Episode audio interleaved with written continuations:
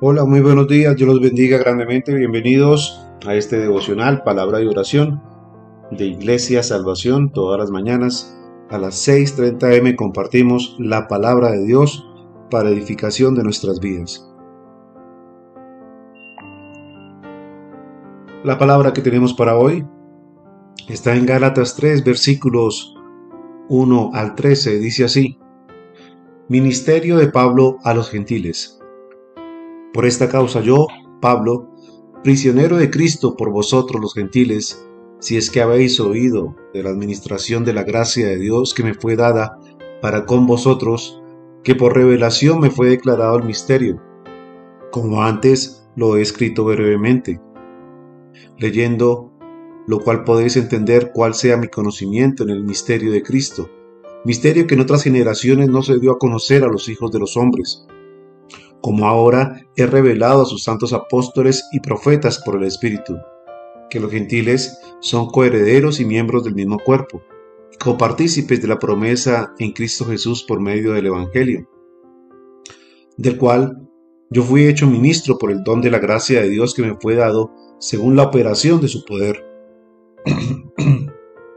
a mí, que soy menos que más pequeño de todos los santos, me fue dada esta gracia de anunciar entre los gentiles el Evangelio de las inescrutables riquezas de Cristo y de aclarar a todos cuál sea la dispensación del ministerio escondido entre los siglos en Dios que creó todas las cosas, para que la multiforme sabiduría de Dios sea ahora dada a conocer por medio de la Iglesia a los principados y potestades en lugares celestiales, conforme al propósito eterno que hizo en Cristo Jesús Señor nuestro en quien tenemos seguridad y acceso con confianza por medio de la fe en Él, por lo cual pido que no desmayéis a causa de mis tribulaciones por vosotros, las cuales son vuestra gloria.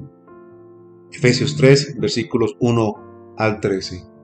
Pablo entonces quiere recordarle una vez más a los efesios cuál era su misión, cuál era su causa. Porque él, a pesar de que había sufrido la cárcel no se consideraba preso por hombre, sino estaba preso en Cristo, a través del cual él había recibido esa gracia de Dios para predicar el Evangelio. Dios es el que capacita, es el que da los dones y es el que permite que nosotros podamos servirle a Él conforme a su mayordomía. Esta administración significa entonces que Pablo no escogió la administración de su apostolado o su ministerio. Dios en su soberanía lo comisionó con el llamado, los dones espirituales, las oportunidades, el conocimiento y la autoridad para ministrar como apóstol de Jesucristo. Para llevar a los gentiles, para llevar a todos nosotros ese misterio de la salvación a través de la llegada del Mesías. Por eso dice aquí la palabra que esta palabra fue revelada a los santos apóstoles y profetas por el Espíritu, de que nosotros ahora somos, eh, eh, somos coherederos y miembros del mismo cuerpo, de la misma familia de Dios, y también somos copartícipes de las promesas dadas a todo el pueblo de Israel ahora en Cristo Jesús. Por eso, por la gracia de Dios y la operación de su poder, Pablo llevaba este mensaje a los gentiles, para que conocieran entonces las inescrutables riquezas del Evangelio de Cristo, para que entendieran por qué en este momento, en esta dispensación, Dios había mostrado todo ese misterio a cada uno de nosotros.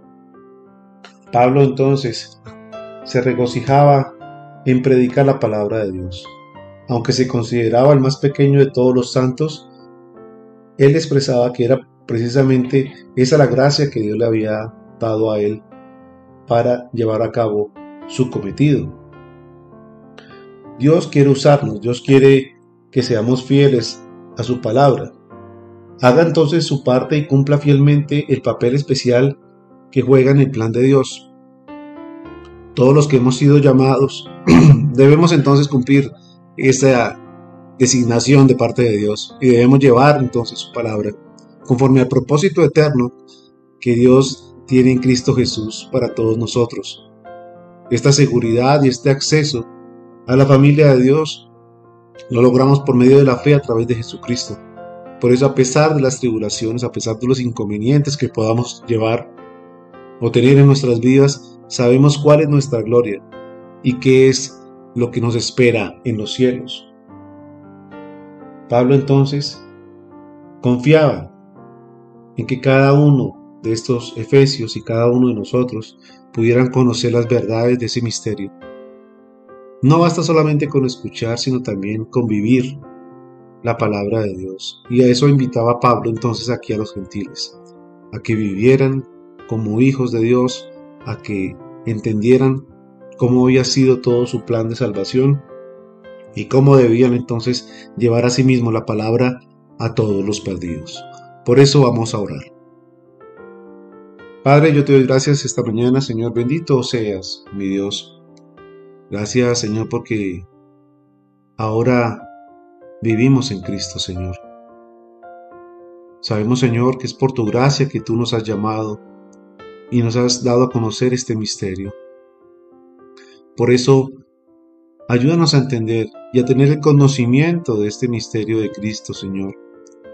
Ayúdanos, Señor, a llevar este misterio igualmente a todos aquellos que son coherederos y copartícipes de la promesa, Señor.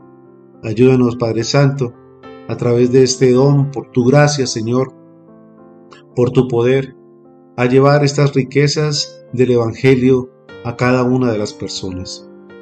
Ayúdanos, Señor, para que esta sabiduría de Dios sea dada a conocer por medio de la iglesia, por medio de los ministerios que tiene cada uno de nosotros. Ayúdanos, Señor, a cumplir este propósito eterno de tu voluntad y a llevar tu palabra a los perdidos, a los necesitados, a los afligidos, Señor, a todos aquellos que estén buscando, Señor, una solución a su vida y que estén pensando en las cosas eternas y no en las cosas temporales. Ayúdanos, Señor, a no desmayar en medio de las tribulaciones, porque muchas veces tenemos oposición o las mismas personas no se muestran interesadas por las cosas de Dios. Ayúdanos, Señor, a llevar tu palabra para que puedan conocer tu gloria y exaltar tu nombre por siempre. Te lo pido, Padre, en el nombre de Cristo Jesús. Amén y amén. Mis queridos hermanos y amigos, Dios los bendiga y nos vemos mañana nuevamente en este devocional, palabra y oración. Un abrazo, hasta pronto.